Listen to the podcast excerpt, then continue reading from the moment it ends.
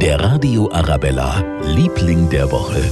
Und das sind heute ein paar ganz süße Zampel. Ja, die Helfer mit vier Pfoten nämlich. Die kommen mit ihren Herrchen oder Frauchen in Kindergärten und Schulen und versuchen Ängste abzubauen und den richtigen Umgang mit den Hunden zu vermitteln. Da sind so Hunde gekommen und die haben uns mal gezeigt, wie man mit denen richtig umgeht. dass sie, wenn sie mit dem Schwanz wedelnd aufgeregt sind und wenn sie den Schwanz eingezogen haben, ängstlich sind. Das meiste wusste ich schon, aber es war ganz spannend. Unsere Lieblinge der Woche, die Helfer auf vier Pfoten und ihre Herrchen und Frauchen. Und falls Sie sich vorstellen könnten, da auch mitzumachen mit Ihrem Hund, dann schauen Sie einfach mal bei uns ins Internet. Auf radioarabella.de gibt's alle Infos. Der Radio Arabella, Liebling der Woche.